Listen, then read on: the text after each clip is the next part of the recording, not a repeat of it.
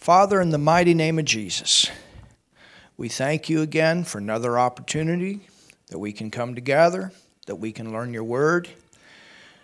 We thank you for your Holy Spirit, who is our teacher, who leads and guides us into all truth. And we ask you to do that right now. We ask you to give us revelation. We ask you to, to show us things to come. We ask, Father, that as that revelation comes forth, that uh, you continue to prepare us for those times that we are living in now and the times to come. In Jesus' name we pray. Amen. Amen. You can open your Bible tonight to the book of Daniel, the third chapter, or today, whenever it is that you are watching this message. We have many that come on live, and we also are providing this over our YouTube channel and by our website through the MP3 format that we have. I've already taught this with English and German translation and uh, was taught not too long ago, so it is still fresh and, and uh, it is very current for the times that we are living in right now. Daniel is the center prophetic book of all the books that are in the Bible. It's the center book, and when you understand this prophetic book, it helps you to understand the other prophetic books. The nation of Israel has been taken captive to Babylon. They will be in captivity for seven years. They ended up in captivity because of their condition of compromise. They had been given many chances to repent, to come back to the commands of the Lord, to come back to following Him and serving Him the way that they were. You know, they were to be a light to the world. Even in the Old Testament, it was their responsibility to remain in covenant with God and to bring other people into that covenant through the salvation message that was provided for them in the Old Testament. And that is that there is coming a Redeemer. He will give his life and save the world of its sin. And we do find that there were some that did receive salvation of the Babylon Babylonians, Chaldeans. And we will find that two of the kings get saved during this time that Israel is in captivity through Daniel and the three Hebrew children. So we have just finished the second chapter of Daniel where we saw that King Nebuchadnezzar had a dream and this dream spoke of five kingdoms that would be that would uh, dominate or that would rule over the nation of Israel. And of course, Babylon at this time was ruling over that nation because Nebuchadnezzar, as the captain of the army, had actually gone into Jerusalem before he became king, conquered the city of Jerusalem, and then they brought back 50 elite, young, very well educated, noble Israelites, and then the rest came in later in, a, in another flow. So, anyway, look with me in Daniel, the third chapter. And we find in verse 1, it says, Nebuchadnezzar the king made an image of gold. Well, why did he do that? Because in this dream that he had that shocked him, and then none of his astrologers, none of his counselors, none of his own people that were around him could give him the definition of this dream. And so he they called Daniel to come, and Daniel came. Daniel had this vision and Daniel explained to the king exactly what he had dreamed.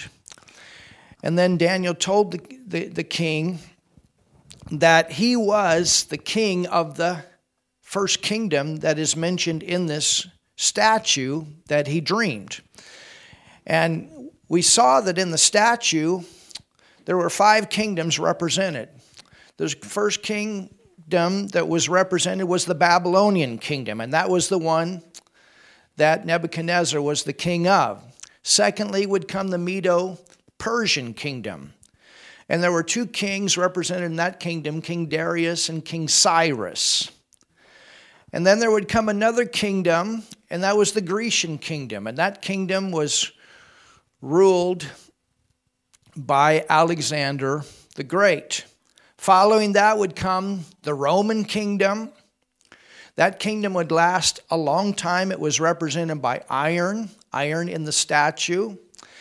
And then following the Roman kingdom, there would be the church age. That age would be around 2,000 years. I explained in previous teaching why it's 2,000 plus years. It can go over a little bit. We are at the end of that time, the end of the church age. And, at this, and as the church age comes to an end, that Roman kingdom will be revised.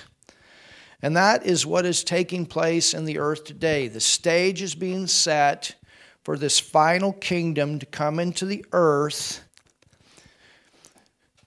when Jesus Christ comes to take his church away.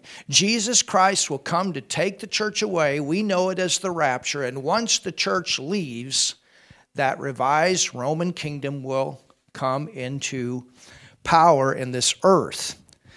It will be a 10 either nation kingdom or 10 language kingdom. The Antichrist will come. He will overpower, he will come out of Europe. He will be a political leader, he will be a religious leader, and he will be a Jew. He will conquer three of those kingdoms, and then five of those kingdoms will submit under, or the rest of the kingdoms, the seven other kingdoms will submit under him. That'll be for a short period of time. The revised Roman kingdom will be in the earth for seven years. The Antichrist will take over at the mid part of that. So, Nebuchadnezzar, when he hears that he is the head of gold that is on this statue, he's thinking that this statue represents him, not only to be the king of Babylon, but to be the God of Babylon. You understand, it, it, you know, it's important that we interpret things the right way. And Nebuchadnezzar, he had a pride problem, not only did, and, and because of the, the pride problem that he had, he literally opened his soul up to what we would say is a one world spirit, a one world governing spirit. And we go back to the book of Isaiah and Ezekiel, and I, I want to read these verses very quick. Uh, before we continue on with our teaching tonight so that you can see the setting. We've already taught on this in great detail, which I'm not going to do that again, but I just want to remind you of the two kingdoms here that are working. We have the natural political kingdom, and then we have the spiritual. What's going on behind the scenes. In Isaiah, the 14th chapter, let's look at this. Because you see, when people open their soul up to the wrong kind of spirits, those spirits can, can take over. And Thank God we as Christians, we cannot be demon possessed. Sometimes we get harassed in the soul. We can take those kind of things into our soul where they become strongholds. But for people that are unsaved, the farther that they get into pride, the more that they open themselves up to satanic things, the stronger those spirits can possess them to carry out their will in the earth. You understand? For you and I as Christians, thank God we got the Holy Ghost on the inside of us. And the Bible says, as many as are led by the Spirit of God, they are the sons of God. And thank God we have the Word of God to be our guide. We stay with the Word. The Word of God is our guide, and we follow the leading of the Holy Spirit. We're going to stay right on track. So it says here, in Isaiah 14, verse 12, How art thou, how art thou fallen from heaven, O Lucifer, son of the morning, how art thou cut down to the ground, which did weaken the nations? So we, we learned about this pre Adamic world that there was at one time. For thou hast said in thine heart, I will ascend into heaven, I will exalt my throne. So notice, Lucifer at one time had a throne.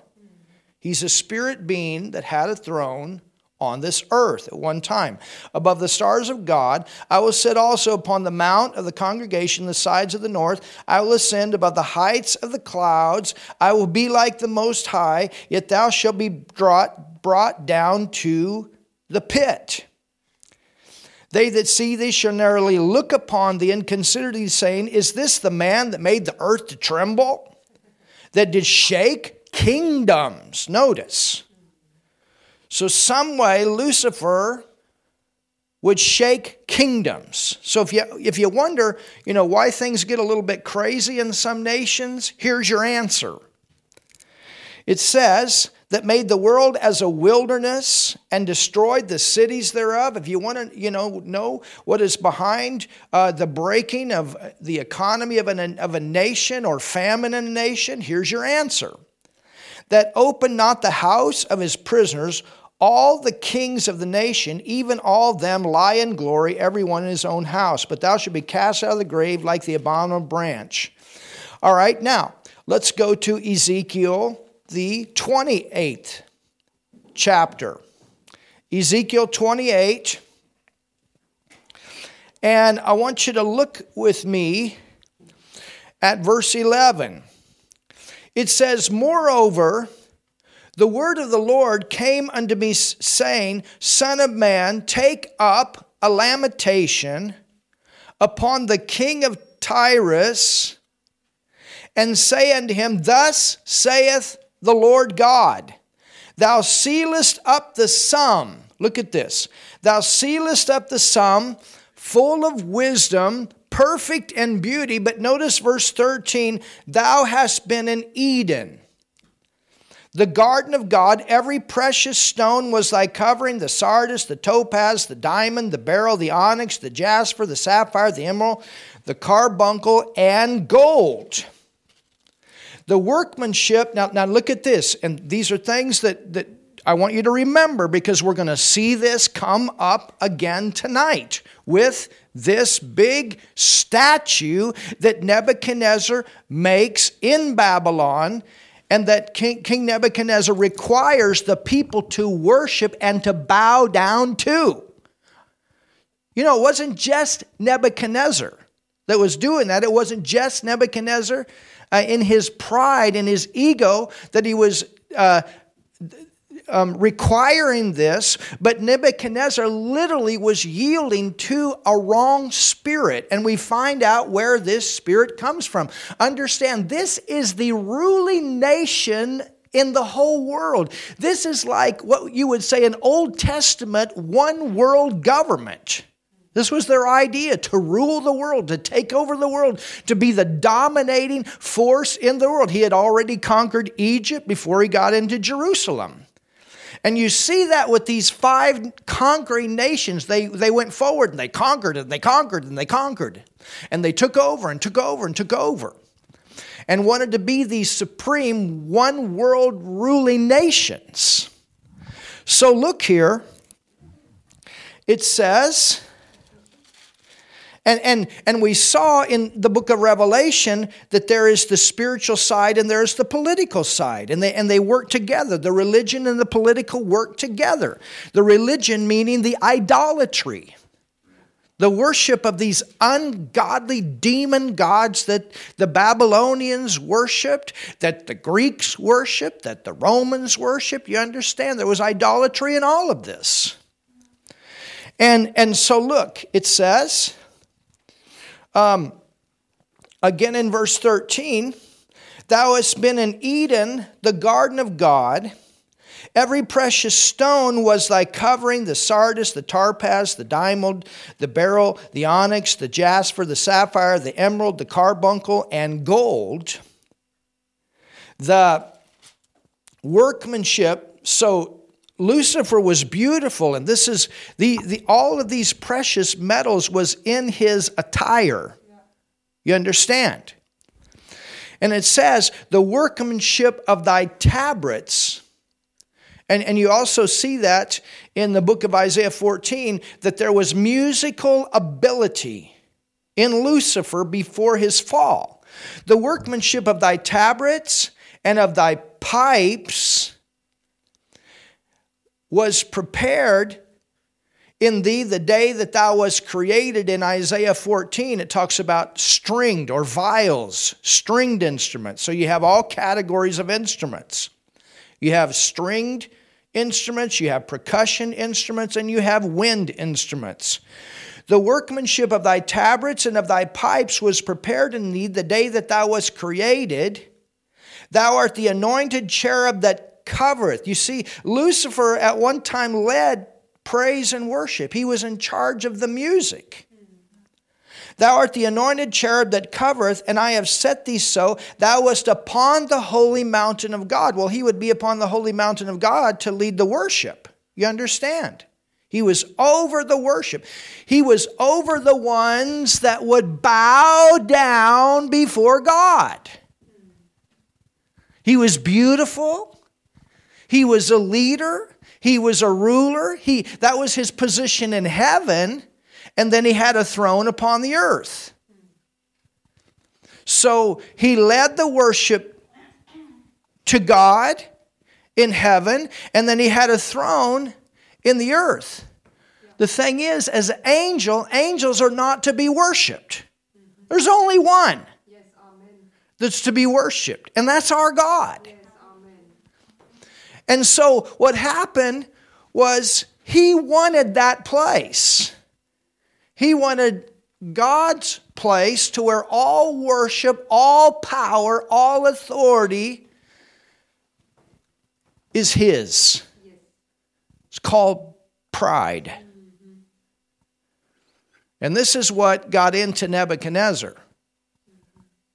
The dream, the prophetic dream, came from the Lord. And the prophetic dream was there to speak to him not to lead him into a greater realm of pride, but he took it that way. And because he took it that way, he built this big statue of gold, which I'll get into here in a little bit. It says,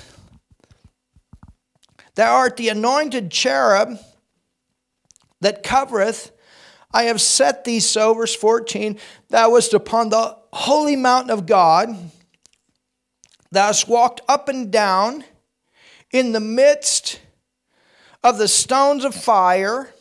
Thou was perfect in the ways from the day that thou was created till iniquity was found in thee. Well, the iniquity was the pride.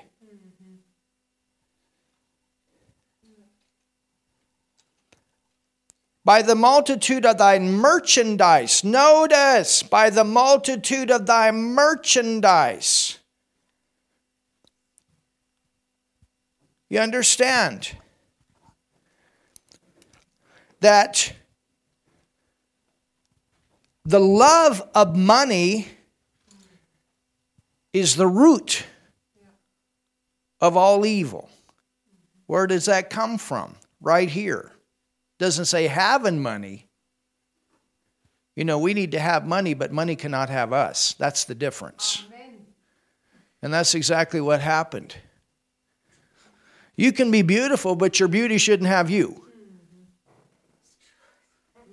And we can go on and on with those scenarios.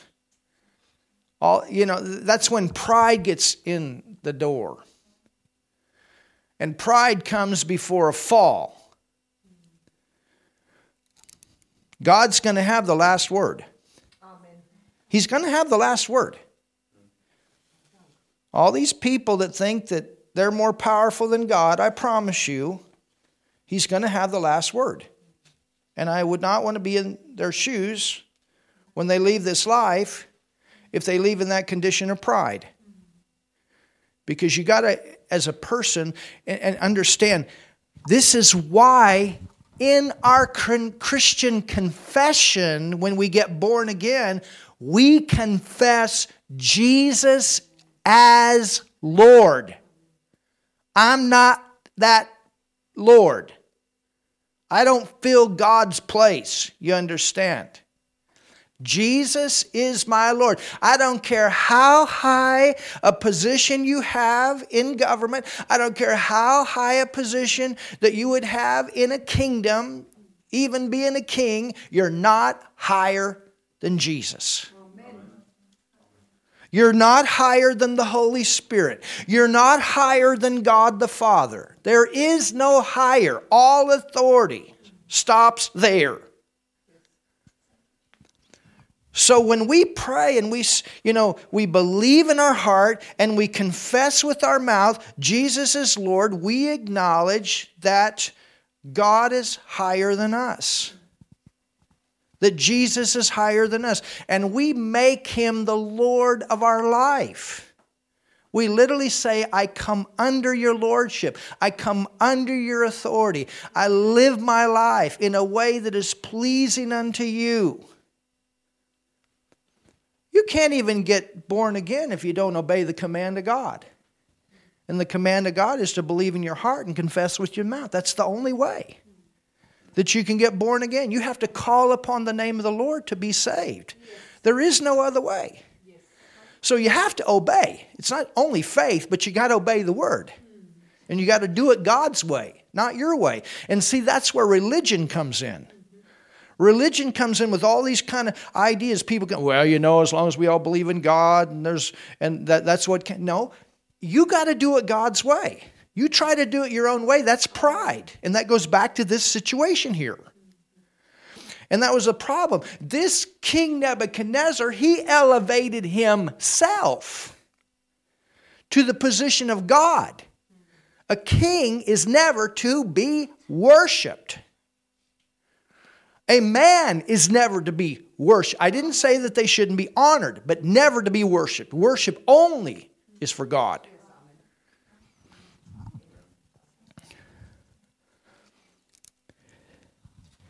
You understand? So it says, by the multitude of thy merchandise. Now think about this.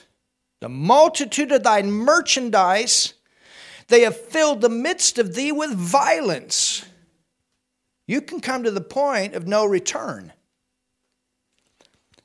And thou hast sinned, therefore I will cast thee as profane out of the mountain, mountain of God. That's why he lost his position in heaven. And Jesus saw it. And I will destroy thee, O chair, and from the midst of the stones of fire thy heart was lifted up because of thy beauty Thou hast corrupted thy wisdom. You can have wisdom, but you can get off with your wisdom. You understand? Thou hast corrupted thy wisdom by reason of thy brightness. I will cast thee to the ground. I will lay thee before kings that they may behold thee.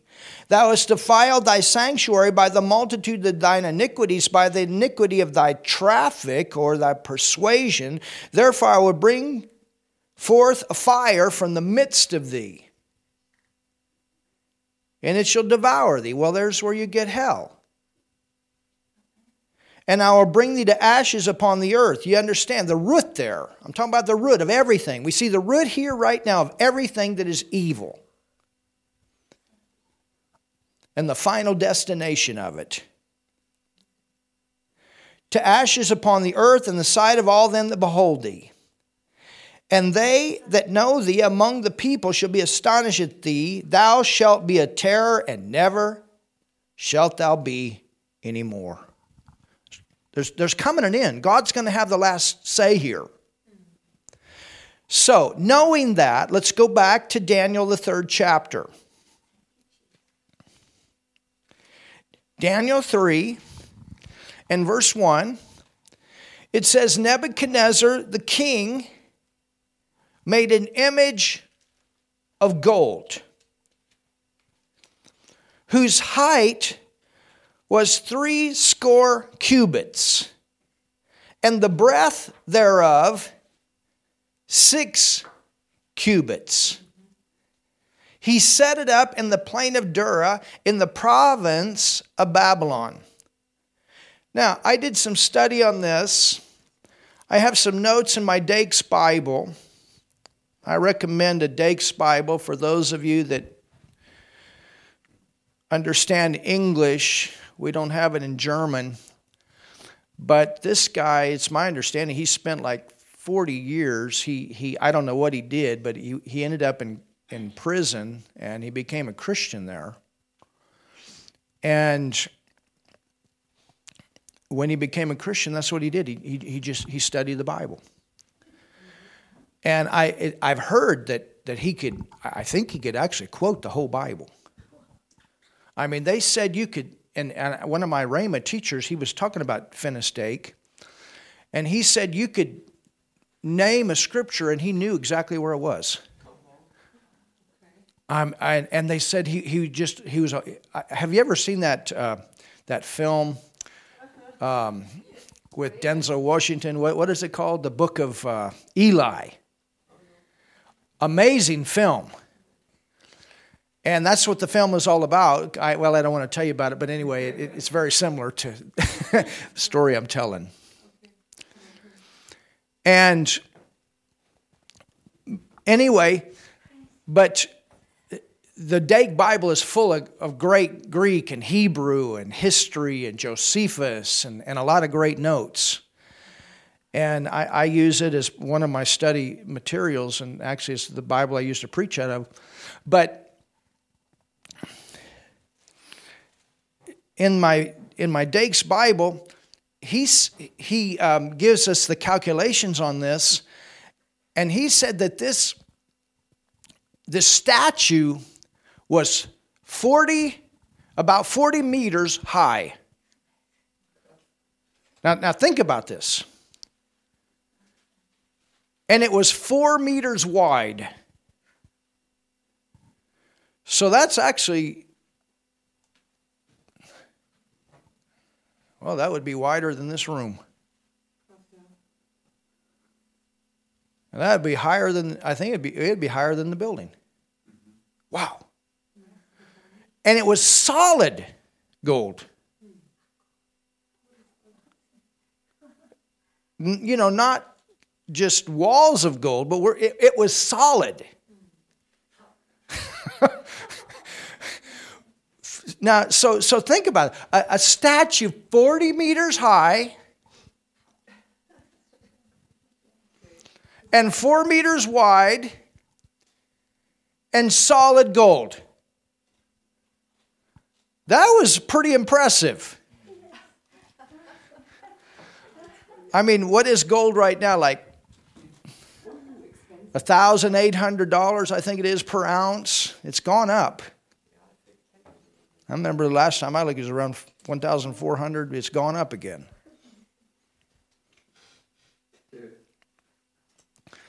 So that's an ounce.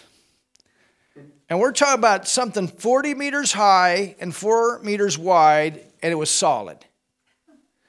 So, you know, if you looked at this thing, you would look and you would say, wow, this thing's worth a lot of money.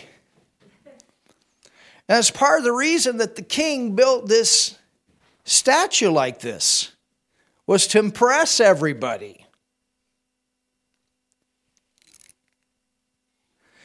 It also says that he set it up in the plain of Dura. Well, the plain of Dura, it was like a place, it was a, a very secure location. There, I guess there was some kind of a wall or something like that that was around it. And so, you know, you've got this big statue. This thing is supposed to impress anybody that looks at it. I mean, you know, think about I, I was in um, a city not too far from here, and on the roof, it's made out of plat gold. And I've seen it. I said, hey, wow, that's pretty impressive. I, that's nothing compared to this. I've been in some of the cathedrals and churches here, and, and you know, I don't know if it's gold or not. It looks like it, but it's you know, it's pretty impressive. It's nothing compared to this. Nothing.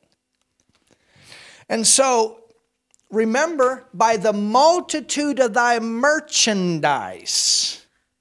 I want you to understand what's working on, working behind the scenes here and what works in these kingdoms.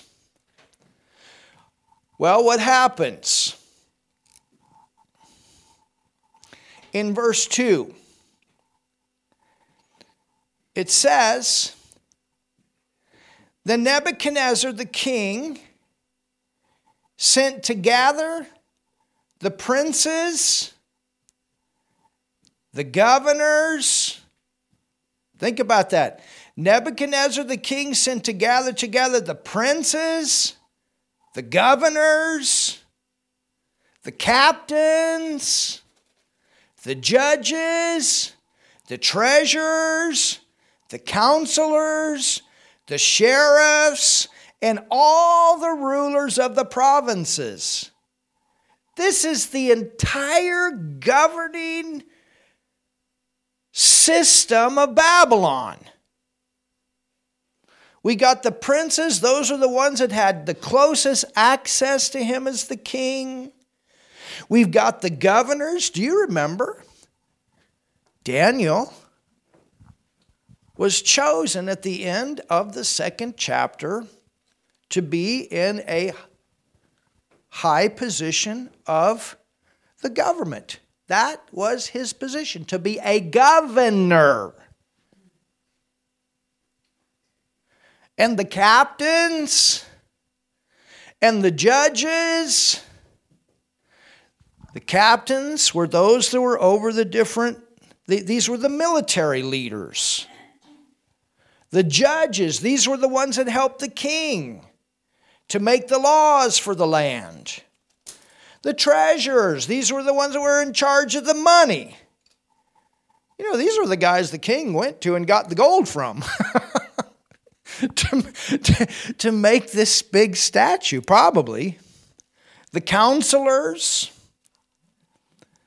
these were the ones that, that also, uh, they were lawyers.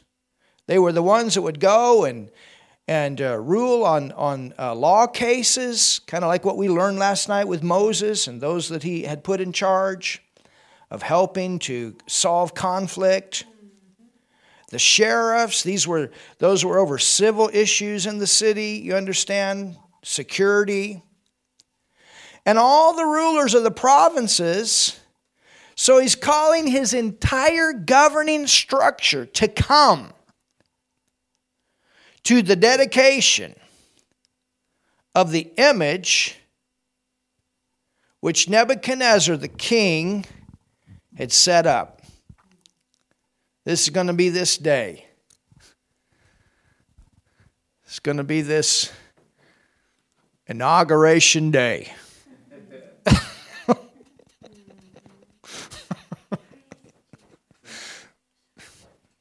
you understand? It's going to be this day. Everybody's coming. They got this big statue. But just because you get invited to something doesn't mean you should go. The thing about this, Daniel never showed up.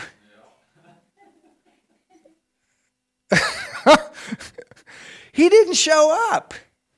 I don't know why the Bible doesn't tell us why he didn't show up. Shadrach, Meshach, and Abednego, they did. They were also put into positions of government. But Daniel didn't. he didn't show up. I don't know, maybe maybe he knew not to go.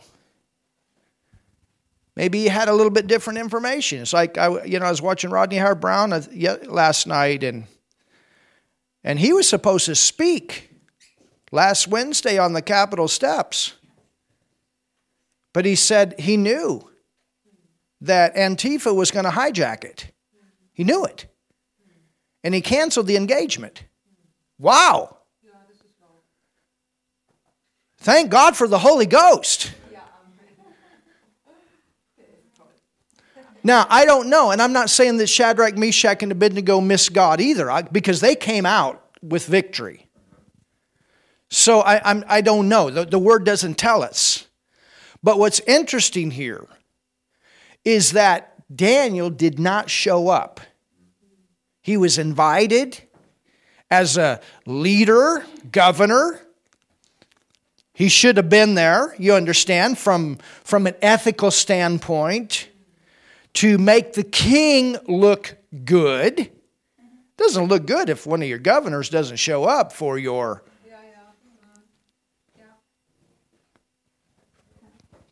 for this big statue that you built that you want everybody to see and everybody to dedicate. I mean, dedication is, a, is an important thing. Man, I've, I've been on two power in, in uh, two powerful dedications. When when we built um, our Bishop Charles, you know, three weeks ago or four weeks ago, when when uh, I went for that building dedication, and man, what a what a special time! And and we dedicated that to the Lord, not to Bishop Charles. and then in Malawi a couple years ago, and and uh, I, you know, and, and how that and, and what was so great in both of these is top government officials came for the dedication of the building to the Lord. So it's not wrong to have something like this, but let's do it to the Lord. And let's give him honor. That's why, you know, when people are sworn into government, they put their hand on the Bible and they and, and that's first. I they, they are swearing to say, I'm going to keep what is in this Bible. I, I do this before the Lord. I keep my word. You understand? But see, the devil, he always wants to hijack this stuff. And so, what do we have here? It says that, again, verse 2 then Nebuchadnezzar the king sent to gather together the princes, the governors, the captains, the judges, the treasurers, the counselors, the sheriffs, and all the rulers of the provinces to come to the dedication of the image which Nebuchadnezzar the king had set up. So these are the highest ranking people of the nation.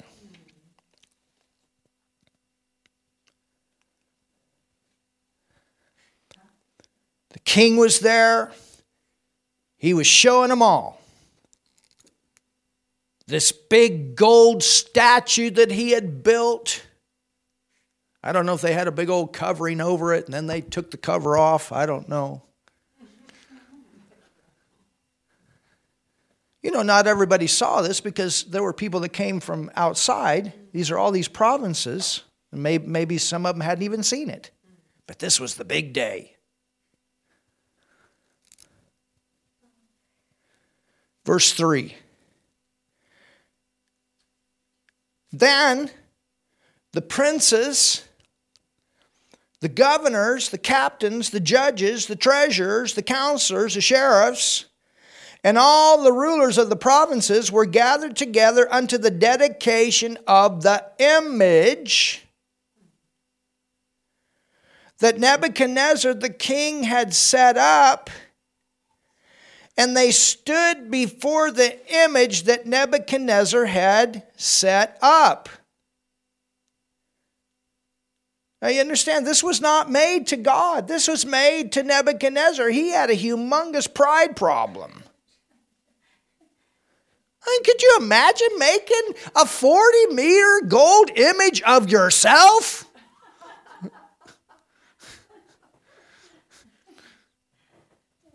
This was the hottest item in town. There's nothing more valuable than this image of gold.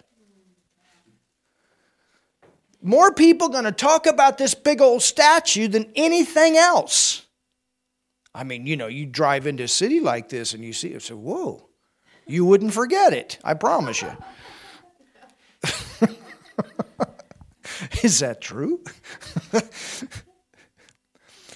I guarantee you, you set something like that up somewhere in Germany, man, people drive all over from this nation. And they'd get their calculators out, and as the gold price goes up, it, it'd be hot in the news, you know. Well, it's worth this much this year and next year. uh, you know, and, and see, gold, understand, gold is the standard for world currency. So, so this goes back to the money system. And, there, and, and see, there's a, that's why we talk about getting out of this Babylonian money system. How do we get out of that system? Because we're tithers. And the tithe is what keeps us in the kingdom of God system.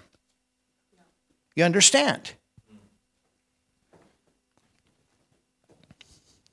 Hallelujah. We're in this world, but we're not of it. The gold in itself is not wrong, but what you do with it. Having money is not wrong, but what are you doing with it?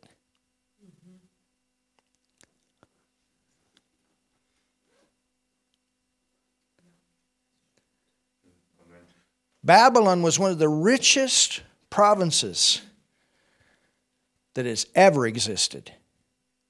Ever. Wow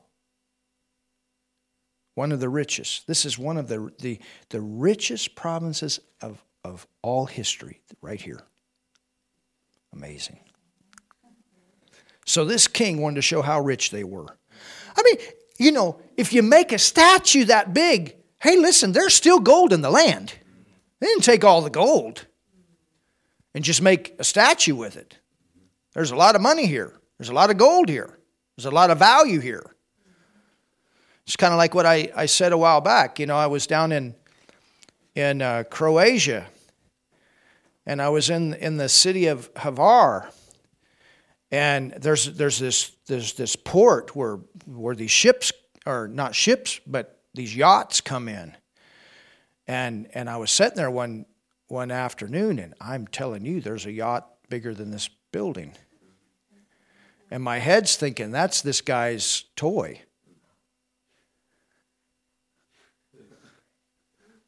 You know, I'm glad I'm a child of the king. God made the stuff that that guy's enjoying. And he's my dad.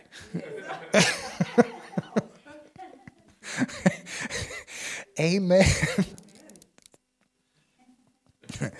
yes. So I don't have a problem when preachers that need airplanes can fly airplanes. There's nothing more important than using an airplane to get the gospel out.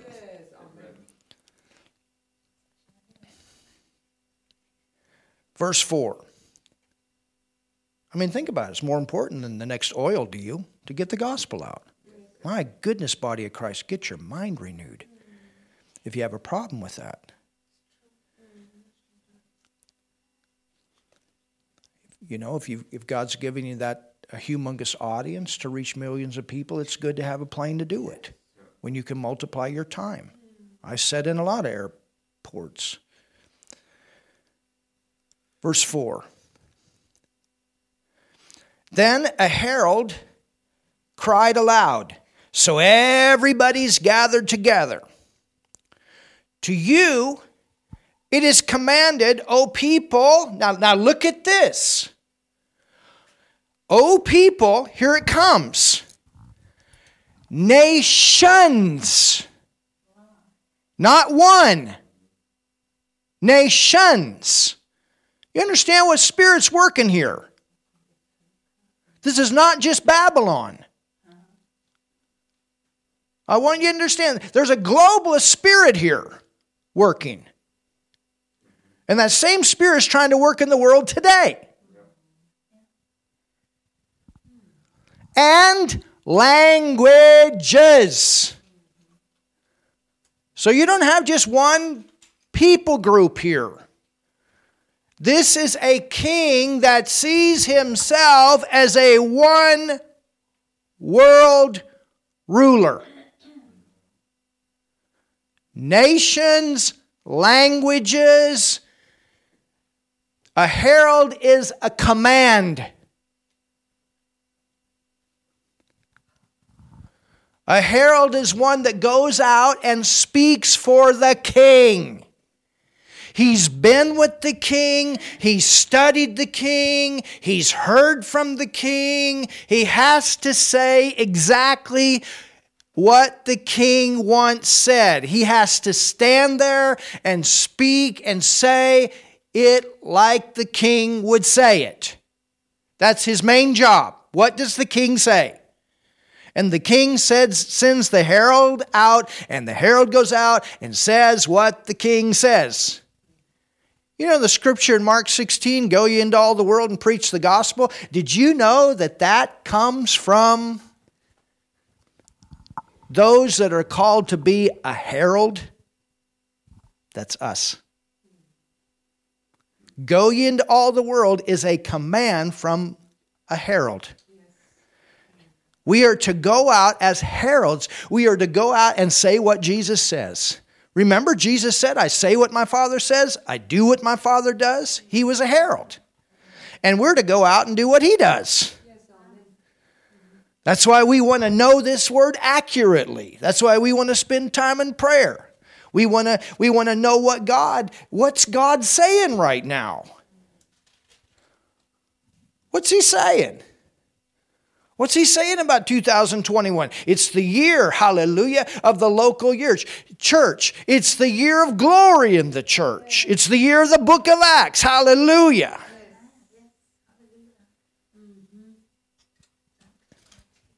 Amen?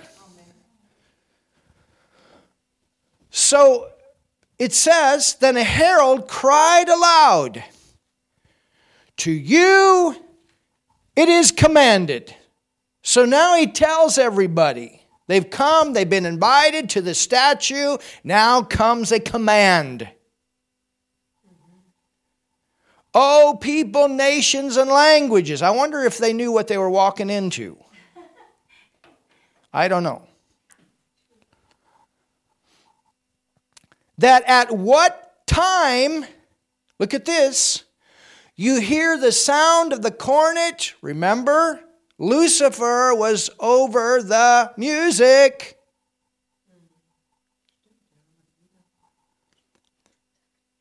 So he's reenacting before the statue what happens in heaven before God. He wants that place of God. and he wants to manifest he, he, that that will to be worshipped he wants that uh, he, he can't get it by himself he has to come into a human vessel we got the same thing going on when the antichrist is going to walk into the temple. He's going to demand that the people worship him as christ.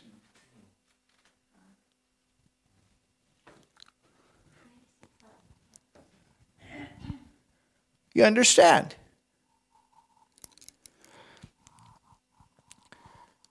That at what time you hear the sound of the cornet, the flute, the harp, the sackbut, I don't know what that is, psaltery, dulcimer, and all, notice, all kinds of music.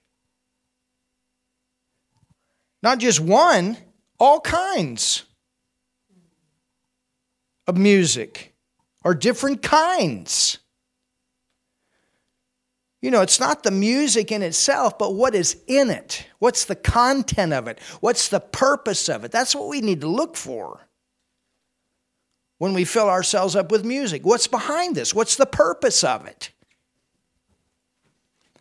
and all kinds of music, you fall down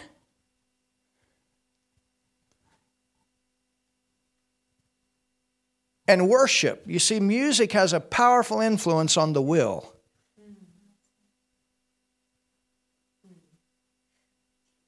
Music is a powerful tool to spread the gospel. It's a powerful tool to get the message out. You fall down and worship the golden image that Nebuchadnezzar, the king, has set up. So you see what's happening here.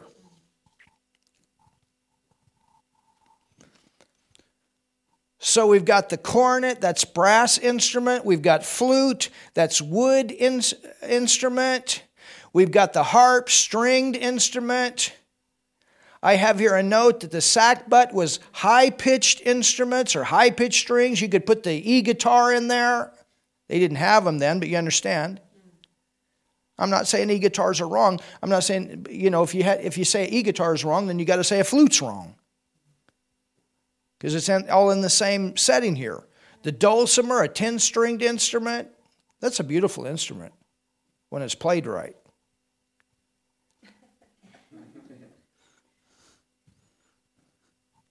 and whoso falleth not down and worship shall the same hour, look at this. Now remember, remember where Satan's going. He's going to the fire. So you see this counterfeit here. If you don't worship this image, you're going to the fire. You understand this? But remember what we just read in Isaiah? Going to be a fire that's going to devour him. Wow. Well, the Bible tells us that there is a lake of fire. The Bible tells us that it was created for the devil and his angels. For anyone that chooses not to get free from that satanic nature of sin that's on the inside before we're born again, that's why they end up there because they hold on to what Jesus Christ took care of. You don't want to go to hell. You don't want to end up where he's going to end up. There will be no way out. Now, thank God for Shadrach, Meshach, and Abednego because they were saved, they didn't end up burning. And they came out. It had a miscarriage. Couldn't hold them, just like Jesus couldn't be held. Wow. You ever see these types here?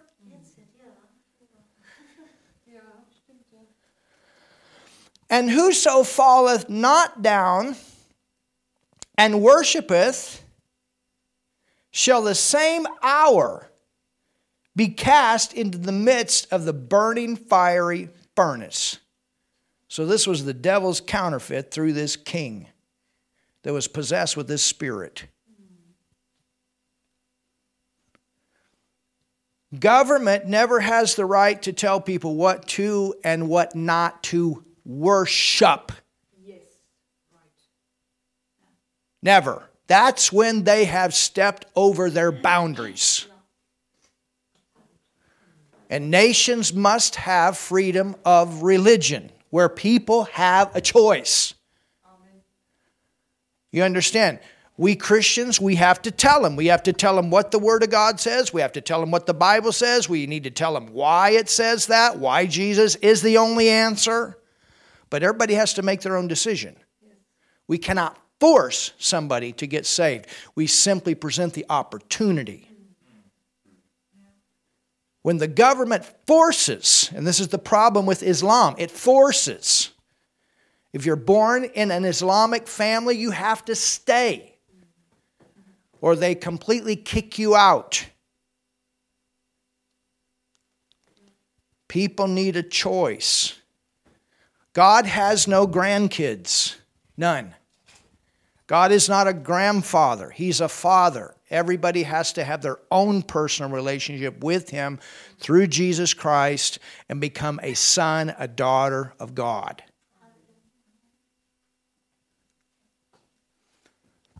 But here we have forced worship. You worship me, I'm the king, and not only am I the king, I am a God. And if you don't worship me, you get thrown into the fiery furnace. That was like the Babylonians' capital punishment. The Persians' capital punishment was being thrown to the lions. And you see a change when Persia came in and took over Babylon. Daniel ended up in the lion's den. The three Hebrew children ended up in the fiery furnace.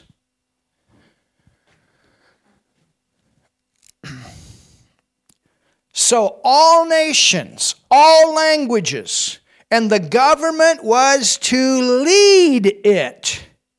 They were all in this together.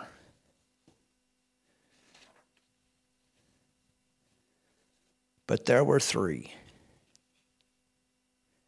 There were three Shadrach, Meshach, and Abednego that wouldn't bow. Why? Because they knew the Word of God. And when you know the Word of God, and you get this settled that God's Word is the final truth, it is the final authority. Jesus is my Lord. There is no other Lord. You get it settled. You won't bow. Tell your neighbor you're not going to bow.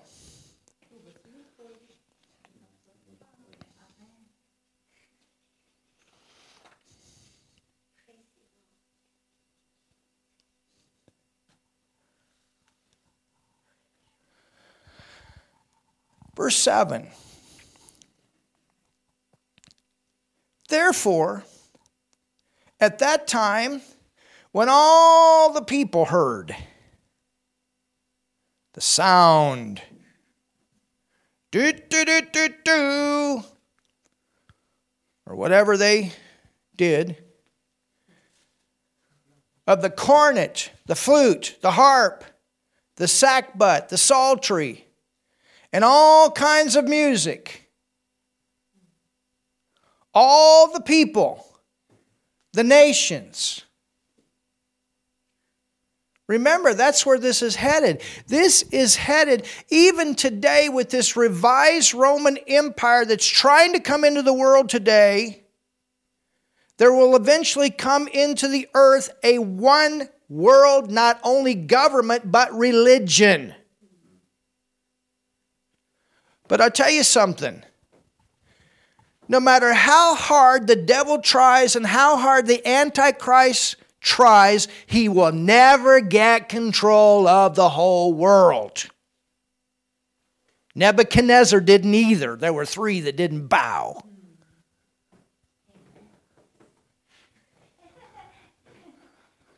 He will not have that power. We're going to be gone, praise God. We're in a different kingdom. We are the kingdom of God in the earth, the church. And when Jesus comes, our King, we're leaving. And then the Antichrist, he's going to try to overcome. He's going to try to take over the whole world.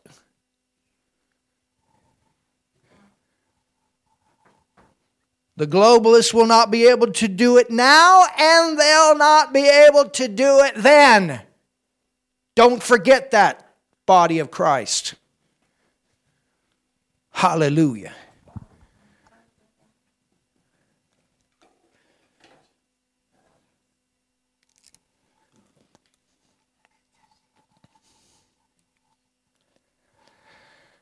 It says, all the people, the nations, and languages fell down and worshiped the golden image that Nebuchadnezzar the king had set up. You know, that included some of those Jews, that elite bunch that came out of Israel. Wherefore at that time certain Chaldeans came near. Why? They were watchers. Who's going to bow and who doesn't?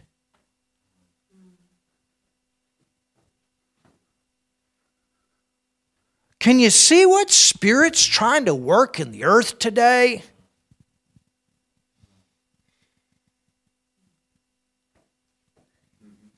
Can you see what kind of Spirit's trying to work in the earth today? It's a beginning, you understand. Everybody watching.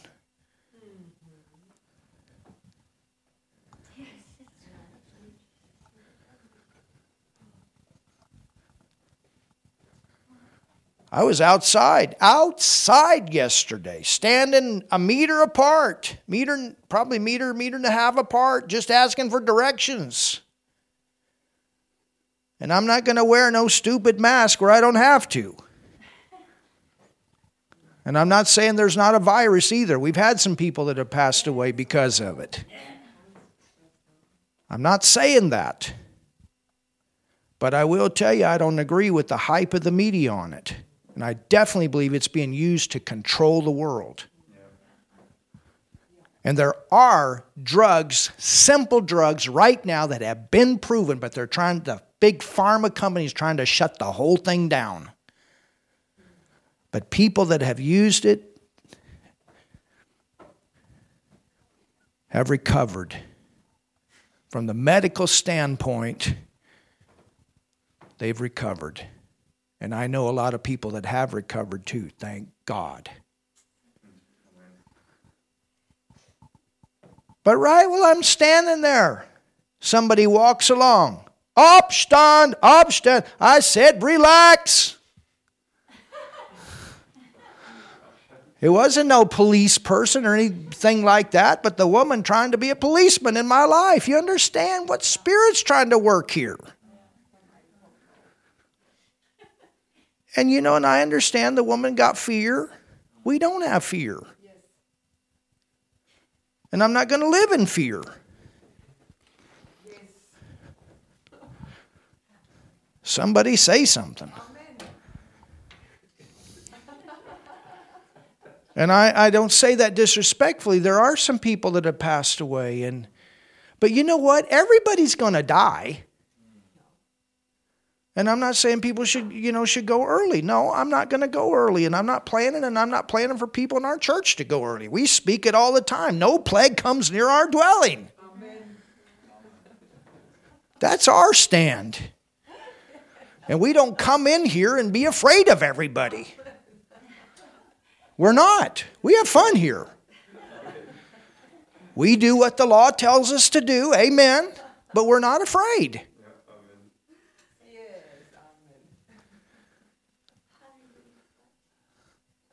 All this stuff, fear. I mean, think about this crowd here. If we don't bow. You understand? I, I mean, I'm not saying it's gone to the extreme like here, but you can see how this stuff begins to work. And we're going to leave before it gets really bad. And we still got a great move of God that we have to see come and manifest in this earth. So something has to break here. But you can definitely see a trial run of the devil.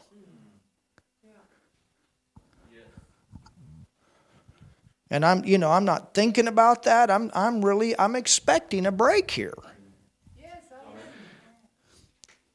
If not, we'll all move to Tanzania.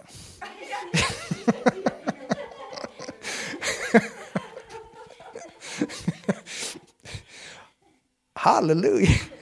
Or to Florida. they don't have all this stuff in Florida. Praise God. Amen. Amen.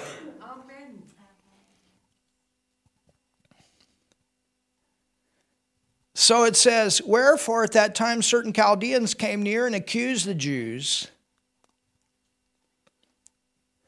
They spake and said to the king Nebuchadnezzar, Now look at how they come to the king after they saw these people. O king, live forever. They try to butter him up. Well, he likes that. Remember, he built a statue of himself. and, and really, what it comes down to is if these guys go and rat or, or tattletale on these three that have not bowed, their idea is they're going to get a promotion. So you've got railroading going on here.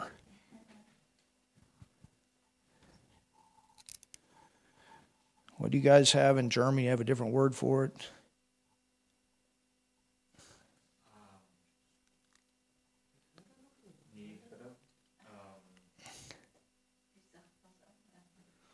When when somebody is at, at, a, at a workplace and they try to push somebody down so they can come up there's a word that you guys use it's a little bit different anyway i'm i guess i'm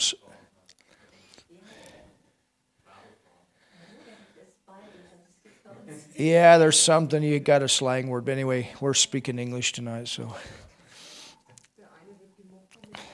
So, O King, live forever. Thou, O King, hast made a decree that every man, remember the king, he wasn't there. The herald was there. I don't know why he wasn't there. Maybe he was watching out his window. I'm sure he made it where he could see the statue, I'm sure.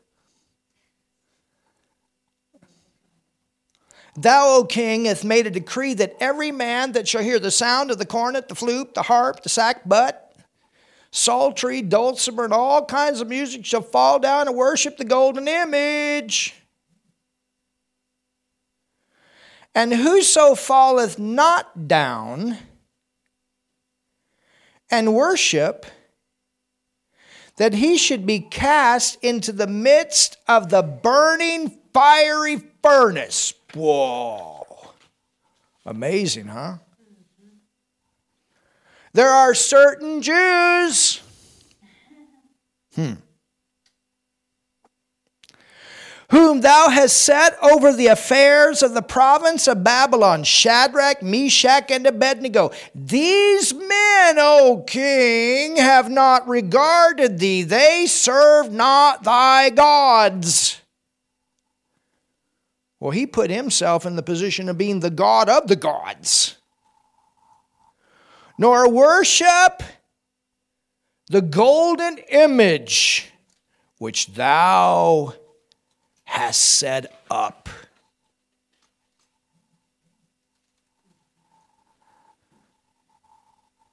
So, what do they say? King, we like you. We want to tell you something that's going on. The idea is if they tell him, they're probably going to get a promotion because this king knows, man, he's going to watch out for me. They're going to watch out for me. Then now we know Nebuchadnezzar had a temper.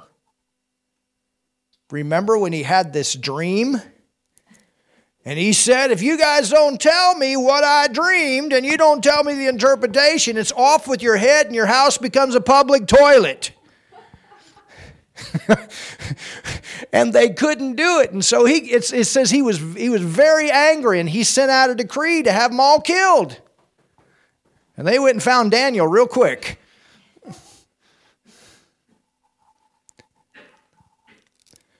in his rage and fury, commanded to bring Shadrach, Meshach, and Abednego. You know, his ego.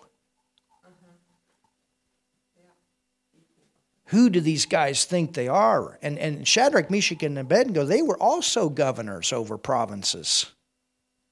Daniel didn't show up, but they did. Then they brought these men before the king. His pride's been hurt. They've embarrassed him. See, they know these are recognizable people when you look out, these are these are people that you put in charge over provinces. You know, Daniel, he's he's over all of them.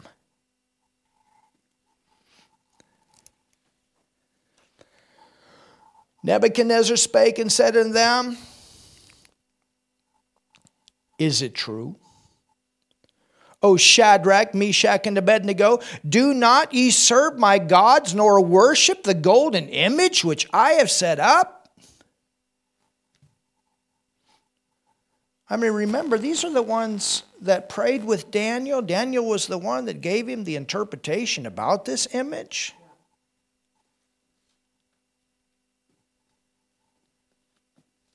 This king forgot there was somebody higher than him. Now, if you be ready, he said, I'm going to give you one more chance. You can go out there. We're going to do this again. We're going to, you know, I'll, I'll give you grace this time, but we're going to do this one more time, okay? Now, if you be ready, that at what time you hear the sound, he tells him, he says, People are watching you.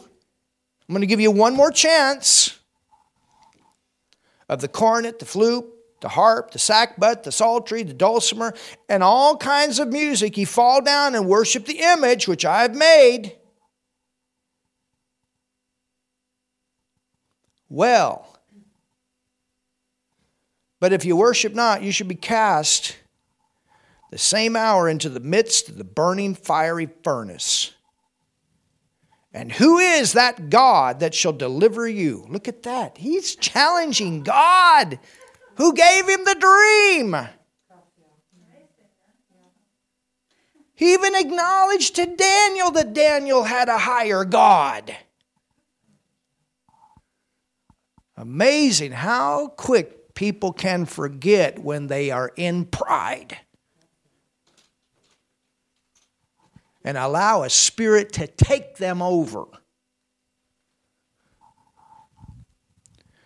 And who is that God that shall deliver you out of my hands? Can you imagine that? We'll see how big your God is now if you don't worship me. But I love what these guys said. This is so good.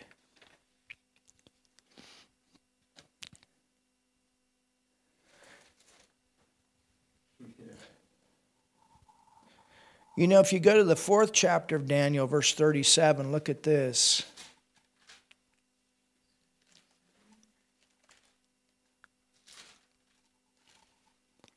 Because what we're going to see as we study Nebuchadnezzar is that later on, literally, he goes crazy. He completely loses his senses. And he ends up wandering in the wilderness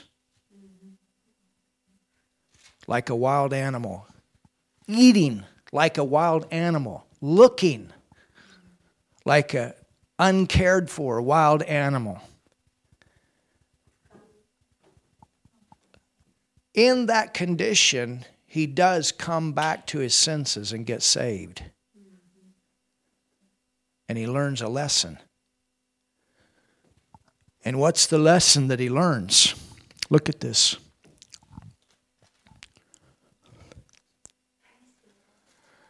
Now I, Nebuchadnezzar, praise and extol and honor, look at this, the King of heaven.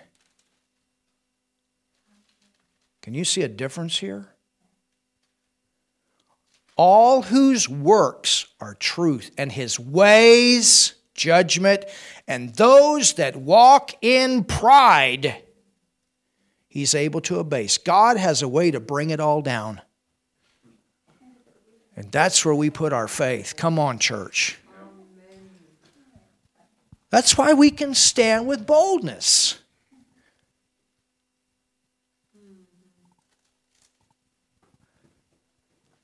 God backs up His word. And God stands behind those that don't compromise. That keep Him first, that worship Him. I'm telling you, God's going to have the last word here. Jesus is Lord.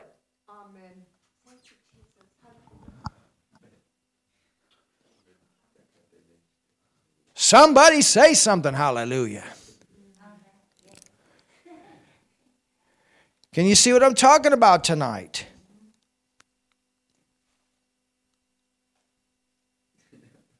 Let's go back to verse 16 of chapter 3. I mean, he ends up, it's my understanding that he ends up in the wilderness eating grass for seven years. Could you imagine being a human king that ends up in the wilderness? Seven years eating grass, looking like a wild animal. There was a coup that, that went against him and overtook him, but he gets saved, and later on he comes back into his place. Wow. But he does, but he humbles himself, and then God brings him back.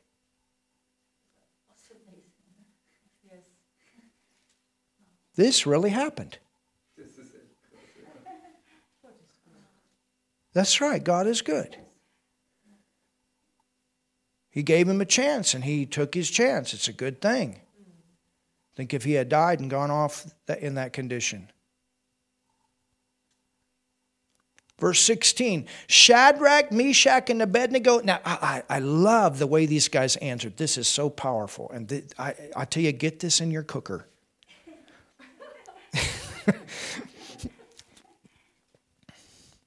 Shadrach, Meshach, and Abednego answered and said to the king, O Nebuchadnezzar, we are not careful to answer thee in this matter. You know what they told this king? We are not going to bow. You can twist our arm, you can put us in the fire, you can do whatever you want, but we will not bow down and worship that image as a God. They know the word. And God says, Thou shalt have no other gods before me. They held on to the word. And look at verse 17. And if it be so, our God, whom we serve, is able to deliver us from the fire, burning furnace. He will deliver us out of thine hand, O King. Verse 18, but if not, be it known unto you, O king, that we will not bow.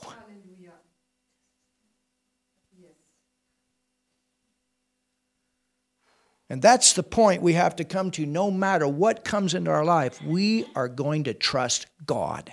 Yes, we will not bow.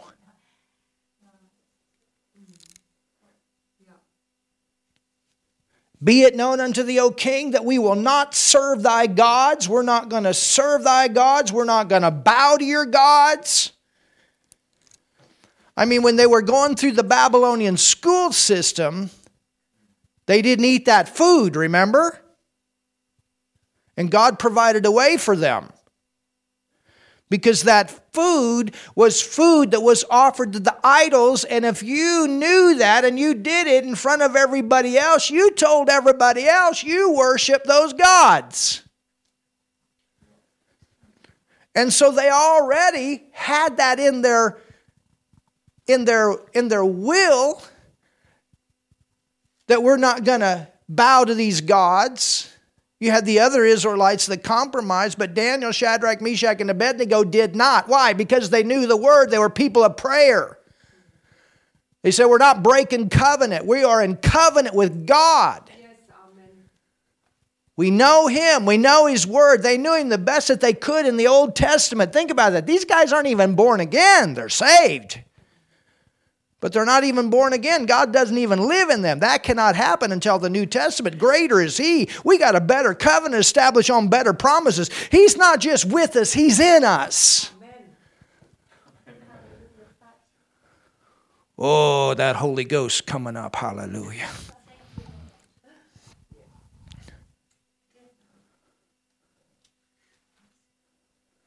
Be it known unto thee, O king, that we will not serve thy gods, nor worship the golden image which thou hast set up. We're not going to do it.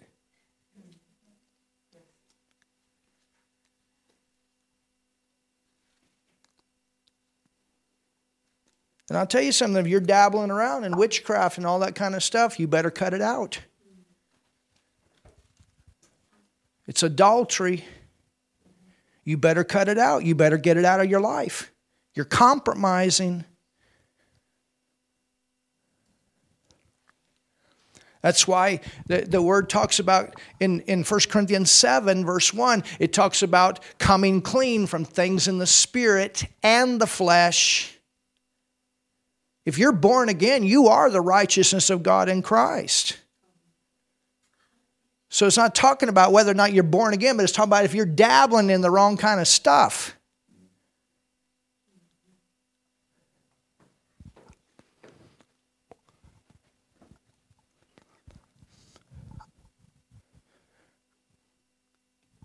You know, the little stuff was all these gods that the people worshiped every day, and the big thing was that big image. You don't play around in the occult.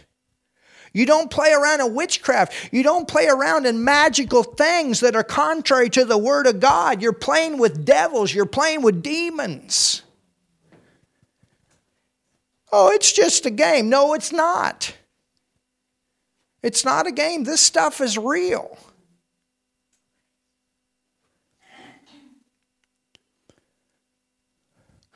You give the devil an inch, he'll think he's a ruler. It's a little bit of an American slang.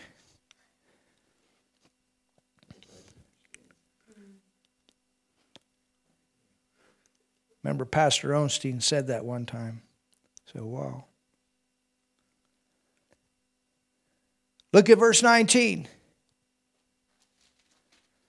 Then was Nebuchadnezzar full of fury. Boy. Well, doesn't the Bible tell us that Satan, like a roaring lion, seeks whom he may devour? Well, what do you do? You just roar louder. Yes. Boy, it was powerful the other night. David Barton, this, or of course, here it was afternoon late but he gave a wonderful, powerful message at Kenneth Copeland at Eagle Mountain Church Sunday. And one of the points that he made in the message, he said, The church is both a lion and a lamb. And he said, We've had so much teaching about the lamb that we forgot to be the lion. If all you have is this little passive love message, you see, with love, there's a, there's a soft side and there's a hard side. And, uh, and if all we have is the passive lamb side or the soft side, we become passive. But there's a time to be aggressive, and that's the lion. And right now in the world, it's time for the church to be the lion. You cannot whip sickness or things that try to come into your life. You know, when we pray, uh, it's like Smith Wigglesworth one time, she was telling about, or he was telling about this woman that was getting ready to get on the bus and this dog came up. And this dog was, you know, licking and wanting to be with her and wanting to get on the bus, but it wasn't the woman's dog. And she looked down at that dog and said, Now you got to go. You got to go. I got to get on the bus. I got to get on the bus. And the dog wouldn't leave. It was a nice, you know, but he wanted to go. But the woman couldn't take him. It's not her dog. And finally, she stomped her foot and said, Get! And the dog took off running. You got to do that with the devil. And there is a time we have to stand up. When I say stand up, that's what I'm talking about. There is a time that you have to stand up and you have to say, enough is enough. No more. The church has to stand up and say, enough is enough. No more. And that's exactly what these guys did. They didn't. Now, you know, King, I mean, we're sorry that you feel that way, but, you know, we just, we, we it's just not, you know, it's, we, we just think that um, we're not going to bow to you. Um, I mean, we're sorry, but you know, we just can't do it. No, I'll tell you what, these guys stood in front of that king and they said, We're not going to bow to you and we're not going to bow to your gods. And they were not afraid. And you have to get to that point. They put their foot down. And sometimes when you put your foot down, the devil will try to roar louder. And that's exactly what happened. They're confronting a spirit here. This is not just a natural king, natural authority. This king is trying to get them, just like the devil did with Jesus in the wilderness.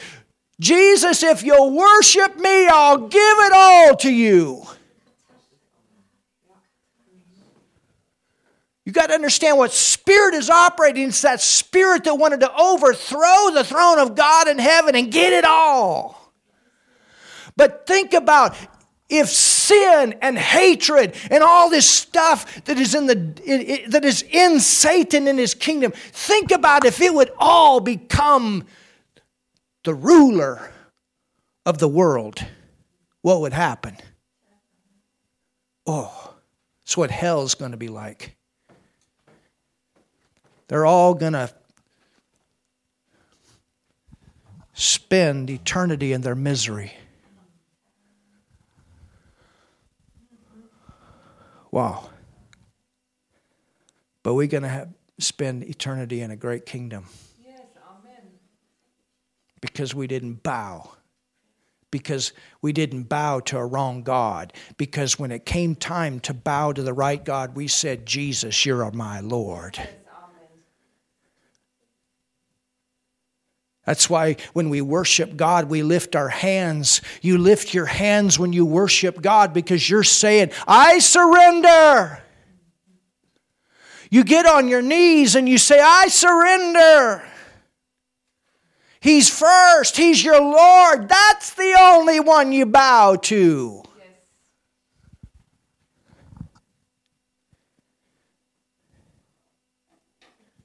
You understand?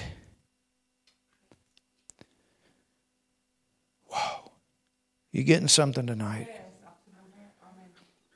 And sometimes when you choose not to compromise, the devil even gets madder, but you stay with it and you're going to win. These guys won. They had a breakthrough. They came out of the fire with victory. Can you imagine then the king with the ego? These guys couldn't even get burnt.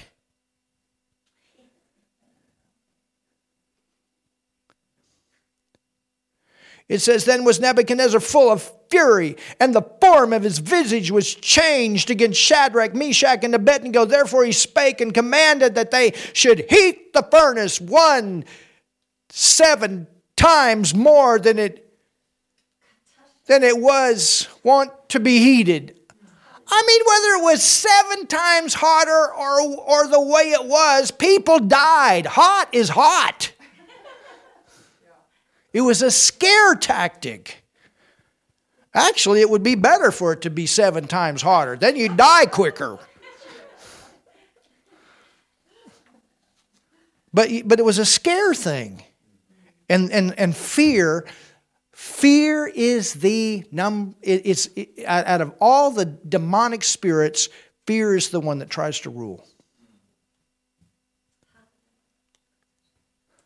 When you conquer fear, you conquer the devil in your life. Hallelujah. That's why the word talks about who for all their life were subject to fear. You get free from fear. And what does that? This word brings faith and causes fear to go. God has not given me a spirit of fear, but of power, love, a sound mind. Hallelujah. And that's all the time we have for tonight. Father, we thank you for your wonderful word. that you've given us tonight. If you've never received Jesus, I want to pray with you right now. Make him your Lord, make him your Savior. I've already told you why he came. He came to take care of your sin. He became sin on the cross. Jesus lowered himself. Not for anything that he had done, he took our place as a sinner. But then Jesus raised from the dead and is seated at the right hand of God. And when we come to Jesus, we are seated with him in heavenly places. We are there because he's there. So I want you to pray this prayer with me right now. The Bible says it's the way to be saved, it's the way to be born again. Ask Jesus to come into your heart right now. Get a new life. Get God as your Father. Become His child right now. Say this with me Jesus, I believe in you. I believe you died for me on the cross. I believe you took my sin on the cross. Jesus, I believe you went to hell. Jesus, I believe you raised from the dead. Jesus, I make you my Lord, my Savior. I'm now born again. I'm now saved. And God, you're my Father. And I'm your child. Wow. If you prayed that, you just prayed the most important prayer in your whole life. And now God is your Father. Now you're, you're in relationship with Him. Make sure you get a Bible. Get into a good church. We got one here if you're in the area. Those of you that are in other nations, you need a good church, you can contact us. I know pastors all over the world. Maybe we can help you to find one. We'll be back tomorrow night, 7 o'clock.